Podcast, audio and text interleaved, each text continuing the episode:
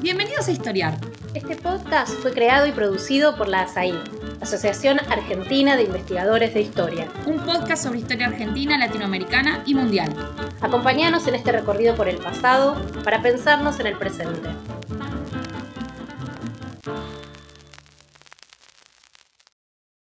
Bienvenidos a un nuevo episodio de Historiar. Con el encuentro de hoy damos comienzo a la sección de novedades editoriales del podcast de Asaí. Como corresponde, es un comienzo por todo lo alto y tenemos a la historiadora Marcela Ternavasio y el libro del que hablaremos se llama Los Juegos de la Política, las independencias hispanoamericanas frente a la contrarrevolución, recién salido de las imprentas del siglo XXI. Hola Marcela, gracias por acompañarnos. Hola Magdalena, gracias a ustedes por este hermoso convite. Bueno, una, alegría tenerte. Les cuento a todos quién es Marcela Ternavasio. Es doctora en Historia por la Universidad de Buenos Aires, es investigadora de CONICET y profesora titular de Historia Argentina en la Universidad Nacional de Rosario. En el pasado ha sido presidenta de ASAI y es autora de numerosos libros.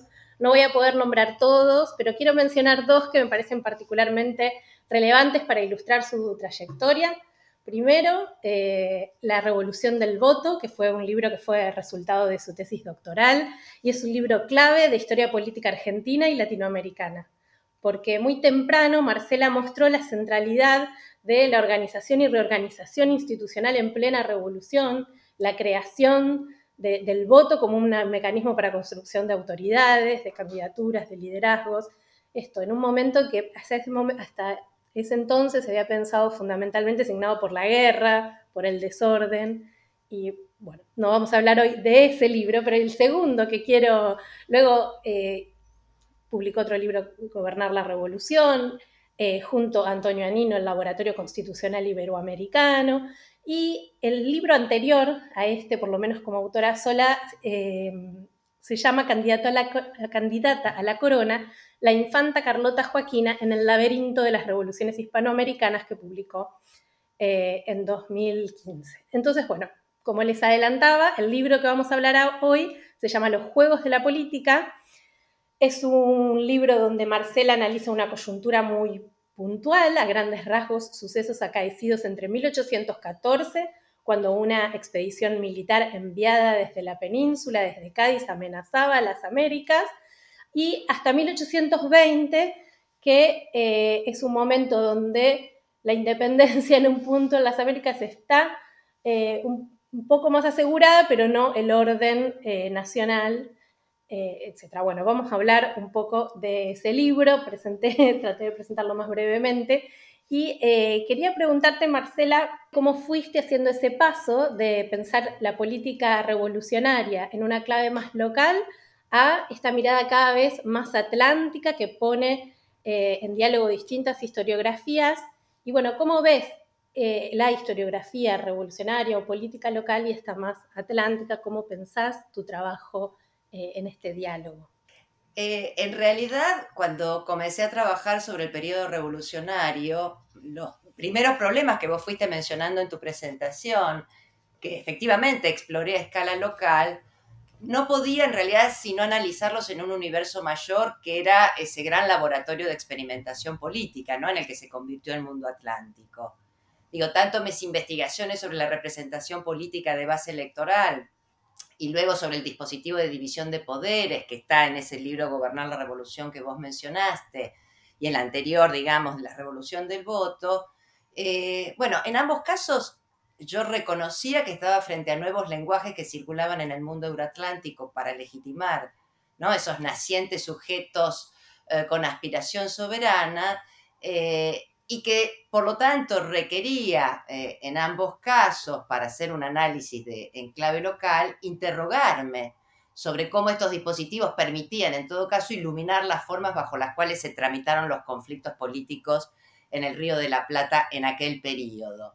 Entonces, eso también me, obligó de alguna manera a incursionar en la dimensión atlántica eh, y para ver que, bueno, para ver la apropiación selectiva y, las resignificaciones que esos lenguajes que circulaban a través de diversos formatos tuvieron en la política local. Eh, e, ese recorrido, vos mencionabas las distintas historiografías, bueno, coincidió a su vez con la ya instalada crisis de las matrices interpretativas basadas en el molde del Estado-Nación, ¿no? Y a la vez coincidió con, con el inicio y el auge de la nueva historia atlántica. Entonces, digo, es como que que, mis investigaciones fueron al compás ¿no? de esa crisis y de, las nuevas perspectivas que iban surgiendo.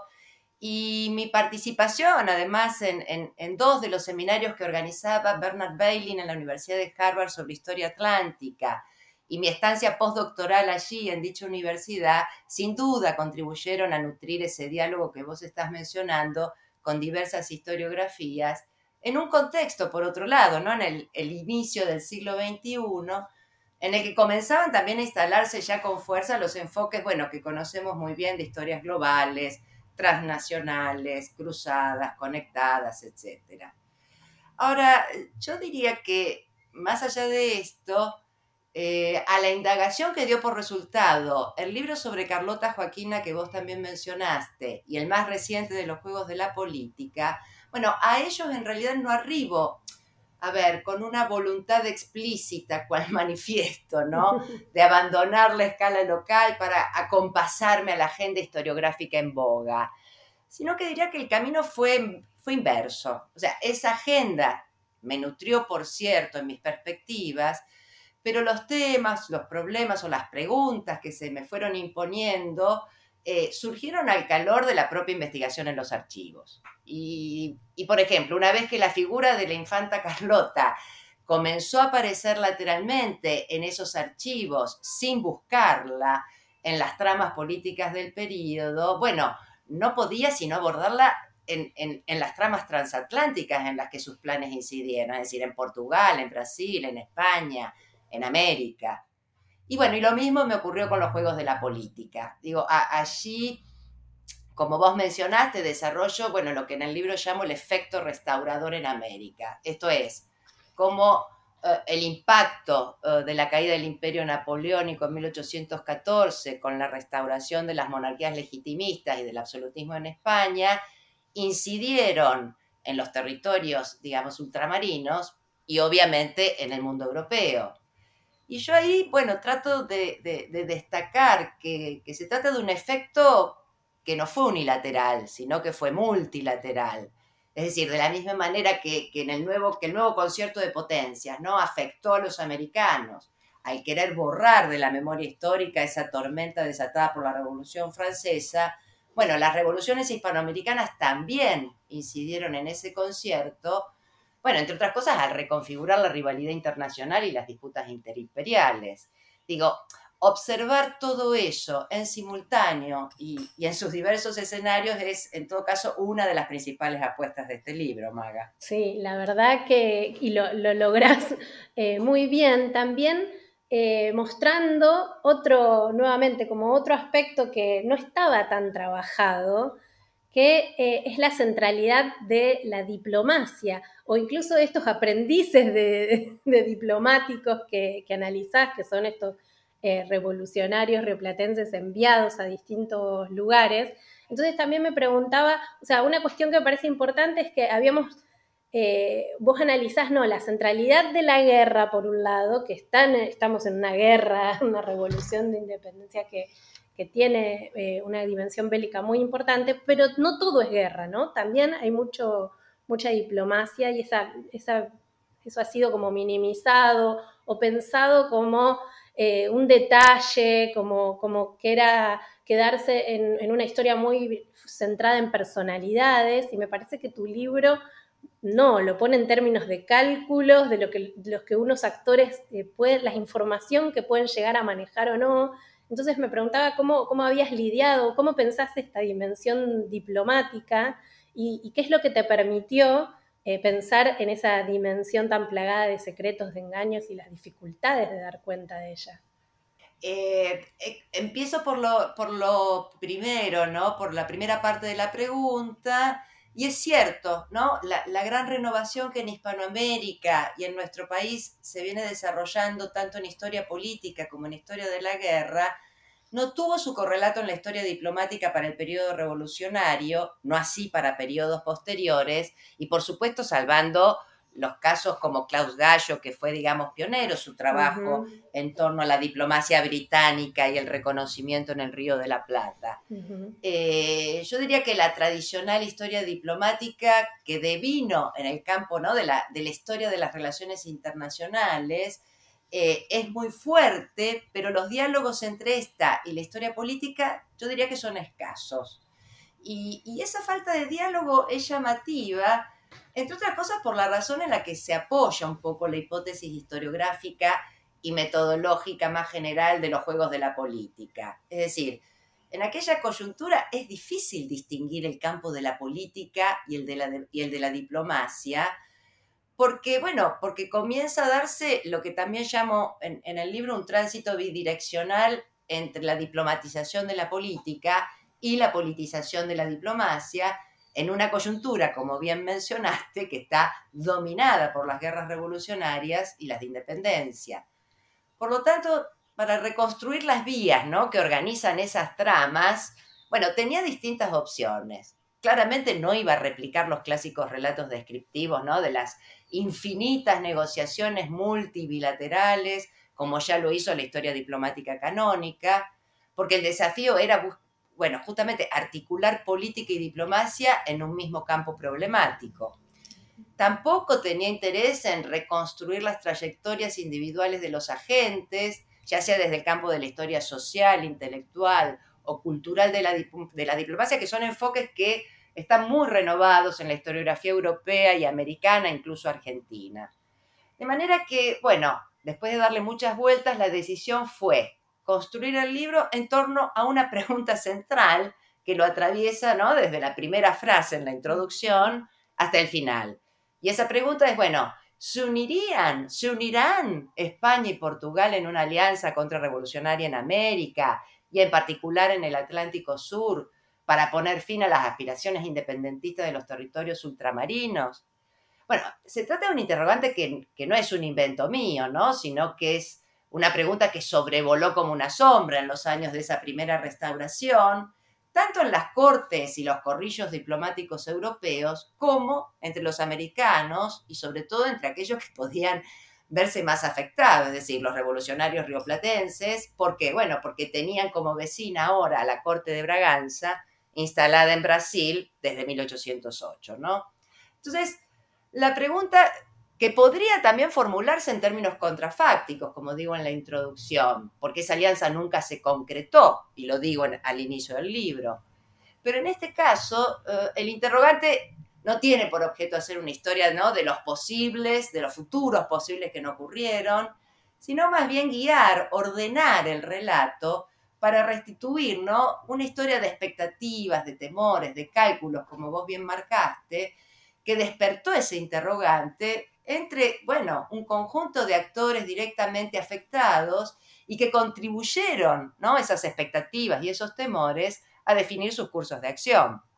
Es decir, son definiciones adoptadas, ¿no? En ambientes en los que, como también señalabas, imperaba la lógica del secreto, que es el bien más preciado de la diplomacia, las intrigas palaciegas, las informaciones engañosas, a veces deliberadas y a veces, bueno, producto de los rumores infundados, ¿no? Eh, digo, a ver, para cerrar un poco, sobre la base de, de, una hipótesis que finalmente nunca se concretó, pero en la que muchos creyeron y apostaron, bueno, se fueron configurando alianzas y contraalianzas muy cambiantes que, desempolvadas de los archivos, bueno, desafían los relatos canónicos sobre nuestros héroes del Panteón e incluso sobre los personajes más denostados de nuestra memoria histórica. Digo, es una hipótesis truncada que exhibe justamente, y ahí está para mí la cuestión central, el profundo entrelazamiento que hay en ese momento entre el campo de la política, la diplomacia y la guerra, ¿no?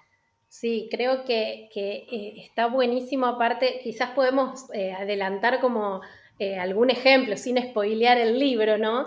Pero, pero en torno, sobre todo, al avance, el uso brasileño después eh, sobre Montevideo y sobre la banda oriental, ¿no es cierto? Ahí hay toda una, una tematización sobre el rol de Artigas, de Pueyrredón, del directorio, que hace, que toca como una de las fibras íntimas de los, de los debates sobre, sobre el centralismo y el federalismo, pero también como sobre eh, la traición o no de estos personajes a, eh, a, los proyectos independentistas. Y eso me parece que eh, toda tu reconstrucción permite como establecer ese hora a hora que, que a, mí por lo menos me permitió ver con otra perspectiva a estos actores, ¿no? Sí, a ver, allí hay, hay varias cuestiones, ¿no? Que, que, que, tienen que ver con lo que indica ya el título del libro, ¿no? Eh, que es el uso de la metáfora del juego. Bueno, ¿para qué? Para ordenar esas tramas y sobre todo para poner en el centro, ¿no? De, de, de mi interés historiográfico, cómo se tramitaron las decisiones que iban marcando esos rumbos políticos por parte de los actores que participan de ese tablero transatlántico. Es decir, si bien no pretendo usar las más sofisticadas teorías de los juegos, eh, sí intento valerme de alguna de sus variables, ¿no? Para, para organizar esa estrategia narrativa. Bueno, eh, cuáles son los equipos en ese tablero, cuáles son las estrategias colaborativas o confrontativas, cómo miden los costos y los beneficios, eh, en fin. En ese contexto, por lo tanto, la, la, mm, lo que vos marcás del, del, momento en que se produce la, la, invasión, digamos, portuguesa a la banda oriental, está mostrando, digamos, tanto la articulación entre lo que vos marcás de lo personal y, y, el campo de lo político, y bueno, y cómo juegan eh, algunos de estos ejemplos que vos marcabas. Bueno, uno de los ejemplos que yo creo que muestran muy bien el papel, por un lado, de las personalidades de los agentes con capacidad de tomar decisiones y que involucran a grupos o poblaciones enteras, eh, que no es un detalle menor, pero además porque en este periodo en particular se están reconfigurando ¿no? los vínculos entre vida privada y pública, entre poder político y social. Y entonces, bueno, bucear en esas especificidades me llevó, entre otras cosas, por ejemplo, en la segunda parte del libro, a trabajar sobre los matrimonios dinásticos, que es precisamente en, están en relación a lo que vos me preguntás acerca del de el escándalo que produce la invasión de la um, banda oriental por parte de los portugueses. Eh, a ver, digo, los enlaces matrimoniales eran en el antiguo régimen asuntos de Estado, ¿no? A través de ellos se trababan alianzas entre las casas soberanas eh, y se definían los equilibrios geopolíticos y en este sentido fueron siempre un espacio híbrido, ¿no? Entre lo privado y lo público. Ahora bien, ¿qué tiene que ver un casamiento dinástico en el estudio de las independencias hispanoamericanas? Parece como algo demasiado extravagante. Eh, sin embargo, bueno, lo que trato de mostrar ahí, cómo las alianzas matrimoniales de estas casas soberanas van a incidir en esta coyuntura en particular en relación a esa pregunta inicial del libro. ¿Se van a unir Portugal y España en una alianza contrarrevolucionaria? Es decir, estando la corte portuguesa en Brasil, eh, nos presenta justamente un enclave europeo en América y nos presenta una figura que a mí me gusta denominar princesas viajeras transatlánticas, ¿no? Precioso. Entonces ahí aparece la figura de Carlota Joaquina, la de sus hijas y sus enlaces dinásticos con sus tíos Borbones, la de Leopoldina de Augsburgo, que pasa de ser anfitriona del Congreso de Viena a ser la prometida y este, esposa en un casamiento que se celebra en Río de Janeiro, ¿no? en, la, en la Viena tropical, con Pedro de Braganza. Bueno, estos contratos matrimoniales, estos matrimonios mirados desde una perspectiva de género, por ejemplo, bueno, revelan el papel político que asumen estas mujeres dinásticas que por primera vez en la historia milenaria de las monarquías cruzan el Atlántico. Son fichas en ese tablero eh, y, y, como fichas, digamos, quedan de rehenes de, de, su sangre real, pero, pero al mismo tiempo, a pesar de ese rol pasivo que a primera vista tienen, se les abren carreras políticas que ni imaginaban, ¿no? En ese mundo de transformación. Este es el caso de Carlota, que encuentra en el trópico, ¿no? El espacio ideal para desplegar sus planes y el de Leopoldina, que detestaba la política y que se ve obligada a ocupar un lugar este, cuando se dé la independencia de Brasil, que es un tema que yo no desarrollo en el libro, pero bueno, pero sí desarrollo el papel que Leopoldina, Carlota y, es, y esos matrimonios dinásticos tienen. ¿Por qué? Bueno, porque las dos hijas de Carlota Joaquina eh, hacen contratos matrimoniales para casarlas con sus tíos Borbones, el rey de España y el infante Carlos María Isidro, y mientras cruzan el Atlántico, su padre invade eh, Portugal de manera, perdón, la banda oriental de manera unilateral. Y esto produce el escándalo. Entonces, voy a lo del escándalo. ¿Dónde produce el escándalo? Bueno, en todas las cortes europeas. Y produce estupor en el Río de la Plata porque nadie entiende, todos se jugaban a que con esos casamientos había una alianza contrarrevolucionaria que se iba a traducir en una alianza bélica contra el artiguismo y contra Buenos Aires.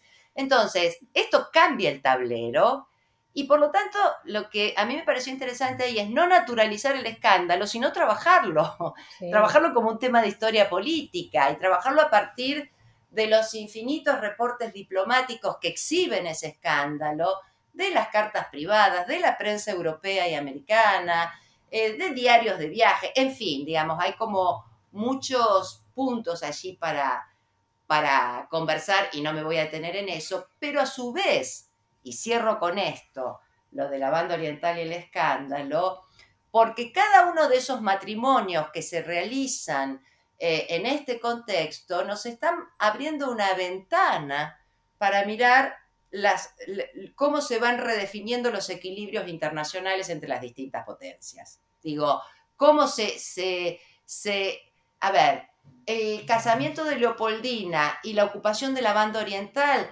está mostrando a Europa, pero también a los americanos, que la corte de Braganza está decidida definitivamente a americanizar su monarquía. Y esto es un, es un, problema para los europeos y es un problema para los americanos. Entonces los matrimonios son una ventana para mirar precisamente ¿no? esas disputas interimperiales. Eso me pareció fascinante cuando, cuando planteas esta cuestión de, cómo Europa mira con extrañeza esta, esta corte que se está haciendo cada vez más como exótica en las Américas y cada vez más asentada y contenta en las Américas. Me parece que eh, lo, mostrás muy bien.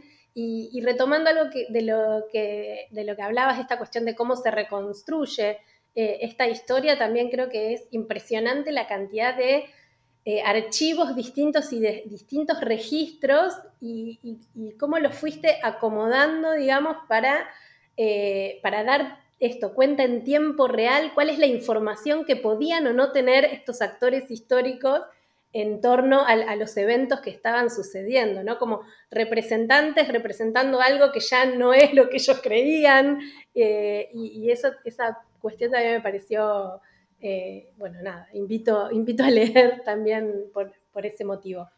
Y, también pensaba algo que mencionabas recién de las prensas, ¿no?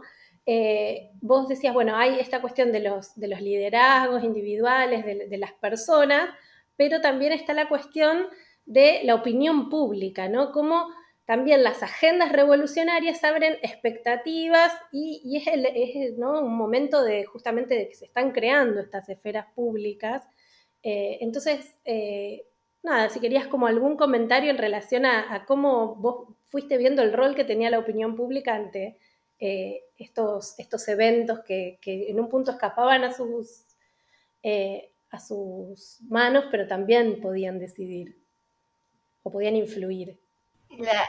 sí, claro, porque porque ahí, bueno, yo mencionaba el papel de, eh, fundamental que tienen los agentes individuales que por su capital político, diplomático o guerrero inciden directamente ¿no? en el diseño de las estrategias de juego, en el movimiento de las fichas y por lo tanto en el proceso de toma de decisiones. Pero lo que me interesó particularmente también en esta investigación fue reflexionar ¿no? sobre los diferentes niveles de lo que podríamos llamar autonomía o heteronomía que exhibieron esos agentes individuales, tanto en el campo diplomático como político, respecto de, por un lado, los gobiernos que venían a representar y sobre todo de las sociedades enteras que, eh, digamos, hablaban en nombre de esas sociedades que representaban. Y, bueno, a ver, allí, para empezar, el papel de la opinión pública es siempre eh, desigual. Digo, no es lo mismo la gravitación que tiene la opinión pública en Buenos Aires, con la libertad de prensa y aún con todos los intentos de control que el directorio hace, ¿no? Eh, eh, mandando al destierro a varios de los editores de los periódicos opositores, o el papel que tienen las huestes del artiguismo en todo el litoral, bueno, va a ser muy distinto al papel que la opinión pública tenga eh, en España o Portugal, que bajo un sistema absolutista tiene un férreo control sobre la circulación y publicación de impresos y sobre el uso de la palabra pública. Digo, un control que no va a poder evitar, en ambos casos, eh, las revoluciones liberales ibéricas de 1820, que son las que ponen punto final a la partida o a las partidas que yo analizo y que comenzaron en, en 1814. Pero entonces, en ese marco desigual, asimétrico, entre las cortes europeas, el control de la, de la opinión pública y esta sociedad que sigue el ritmo de una altísima politización y militarización a partir de eh, la revolución, bueno, lo, que vemos también es una simetría entre esos agentes diplomáticos criollos, como vos decías al comienzo, y los mucho más avesados diplomáticos europeos que desde tiempo inmemorial conocen todos los protocolos y el lenguaje cifrado de la diplomacia. Digo, estos eh, no tenían tutoriales a la mano, estos pobres eh, e improvisados diplomáticos criollos que en general eran humillados en esas cortes, porque no se les reconocía una representación legítima, porque no eran aceptados en audiencia pública, porque por lo general carecían de los recursos materiales para poder asistir eh, como, como indicaba el protocolo, a lograr hacer lobby adentro de las cortes, en fin.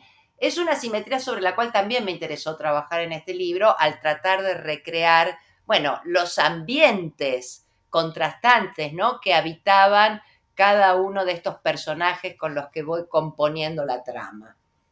Fue, y, lo lograste. y, por otro lado, y, eh, esto que hablábamos de, de cómo en este diálogo entre distintas historiografías y entre distintos contextos, ¿no?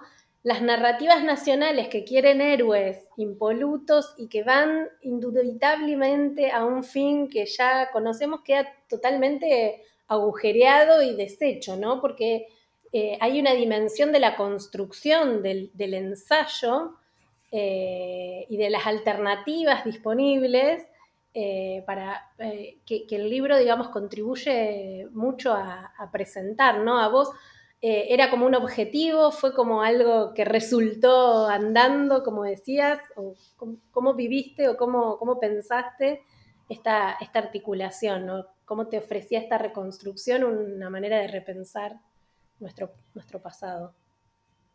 A ver, me, para empezar, me encanta esa expresión agujerear las narrativas nacionales, porque creo que efectivamente expresa el espíritu de, esta pequeña, de, este microemprendimiento que es este libro, eh, porque justamente eh, allí no aspiro a presentar ninguna revolución copernicana, ¿no? Que, que de hecho ya ha completado un ciclo al cuestionarse y desarmarse una y otra vez los mitos fundacionales de las naciones. Digo, sobre esto no iba a volver con una suerte de estado de la cuestión acerca de un problema que yo creo que ya está bastante zanjado en la, historiografía en general. Digo, mi apuesta era más modesta, es decir, a ver, retomando tu expresión, hacer como pequeños agujeros o como pequeños miradores clandestinos, ¿no? Del devenir político, diplomático y guerrero, bueno, para mostrar que quienes conforman los panteones de héroes, bueno, estuvieron dispuestos a trabar alianzas con los contrarrevolucionarios en pos de base el pellejo o de aniquilar a su enemigo interno más cercano dentro del propio bloque revolucionario. Quiero decir, con esos agujeros, a ver, trato de, por un lado, desnaturalizar las hipótesis de las imposturas, ¿no? Eh, aquellas que tratan de justificar que el artiguismo le jura fidelidad a través de sus enviados diplomáticos a Fernando VII, buscan la protección de Portugal, o de justificar a los gobiernos de Buenos Aires buscando reyes para coronarlo en las Pampas. A ver, casi todos dicen, bueno, querían ganar tiempo, engañar al adversario.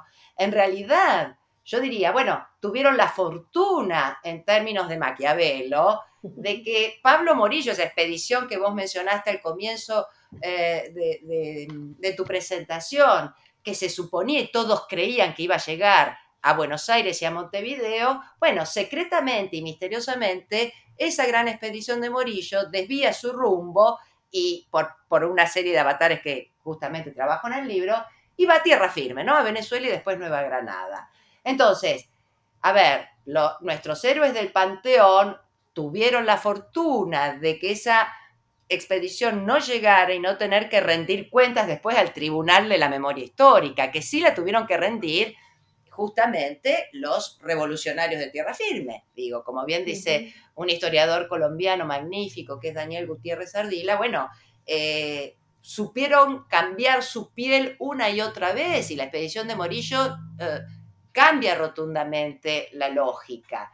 Entonces, a ver, eh, vuelvo sobre los agujeros. Esos agujeros también me permiten replantear el estudio de los liderazgos políticos, ¿no? Desde una perspectiva que contempla no solo sus bases sociales, sino también los repertorios institucionales. Y acá me interesa eh, muy rápidamente destacar este punto, porque, a ver, me interesó explorar el artiguismo y la dirigencia porteña a través de, lo, de la figura de la negociación política, básicamente porque, digo, vos decías, ¿cómo, cómo traté de hilar todo en el día a día? Bueno, porque ahí lo que trato de hacer es desmontar la extendida hipótesis de la complicidad del directorio con este, la Corte de Brasil para eliminar a su enemigo interno, como si ese hubiese sido el punto de partida. Bueno, lo que a mí me permite seguir el día a día de los tiempos de la negociación en tiempo presente y sobre todo la que Pueyrredón intenta entablar con Artigas durante un año entero para aliarse en contra de Brasil y en contra también de España, poniendo por supuesto sus propias condiciones. Bueno, digamos, la hipótesis de la complicidad es un punto de llegada y no de partida y tiene que ver con el fracaso de, esas negociaciones. Es un fracaso que en gran parte se debe al veto constante y sonante que Artigas hace en cada una de ellas. Entonces, así, digamos, si uno analiza la perspectiva institucional y ver, bueno, cómo juega las consultas a los pueblos como vía plebiscitaria, por parte de Artigas para ratificar su poder ante la ausencia de un orden institucional que distribuya poderes con un Congreso legislativo o un poder ejecutivo que fije sus atribuciones, frente a un directorio acusado de despótico que, por la propia lógica de las instituciones que se autoimpuso, ralentiza sus decisiones, debe debatir y disputar entre el Congreso y el Ejecutivo qué hacer frente a Brasil.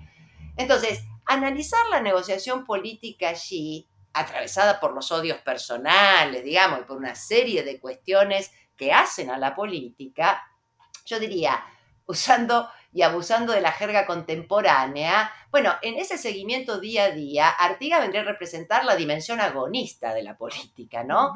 Es el que extrema la polarización y el conflicto y juega una estrategia de todo nada, vetando las negociaciones aún al costo de perder su base territorial de poder, ¿no? Esto me interesó particularmente ver cómo ese liderazgo que se apoya en una épica federal e igualitaria y que logra una gran adhesión popular, se construye sobre esa base plebiscitaria de consulta a los pueblos sin avanzar en una institucionalización sobre la que sí avanza ¿no? el, gobierno directorial con el Congreso y, y, las disputas entre los poderes que, insisto, eh, los obliga a descentralizar ese proceso de toma de decisiones.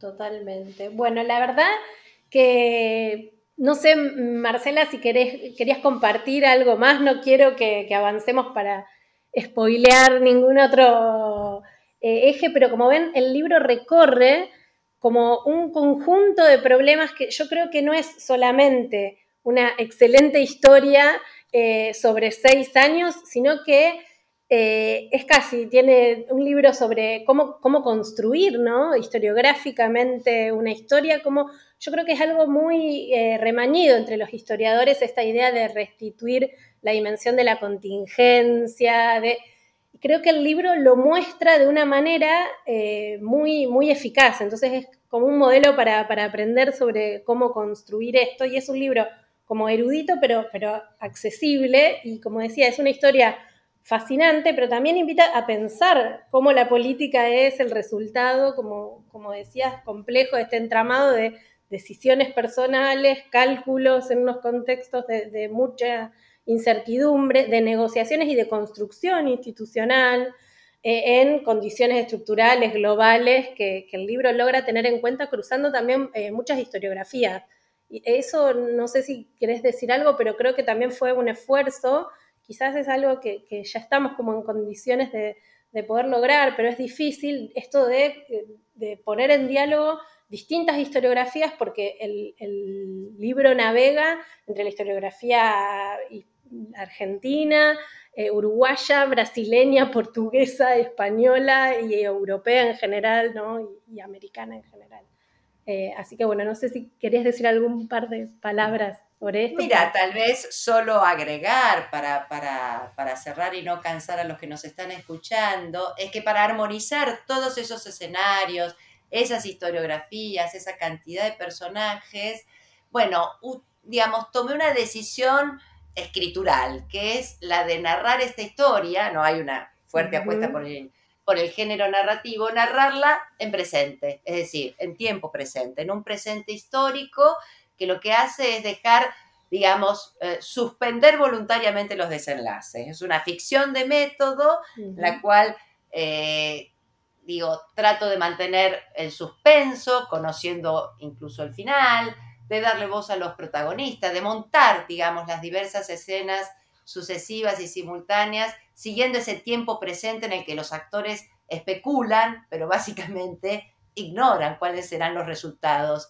de sus decisiones. Entonces, digo, cerrando, si, tuviese que, que recuperar, recuperando, por ejemplo, la metáfora teatral, diría que traté en definitiva de poner en escena las tramas como si los actores no tuvieran un texto o guion previo, sino apenas ciertos repertorios, reservas de experiencias e informaciones siempre fragmentadas e incompletas, a partir de las cuales actúan apelando básicamente a las técnicas de improvisación. Buenísimo. Bueno, están entonces todos invitados a leer los Juegos de la Política. Las independencias hispanoamericanas frente a la contrarrevolución y nos encontraremos en un próximo podcast de Historiar, el podcast de Asaí. Un saludo a todos.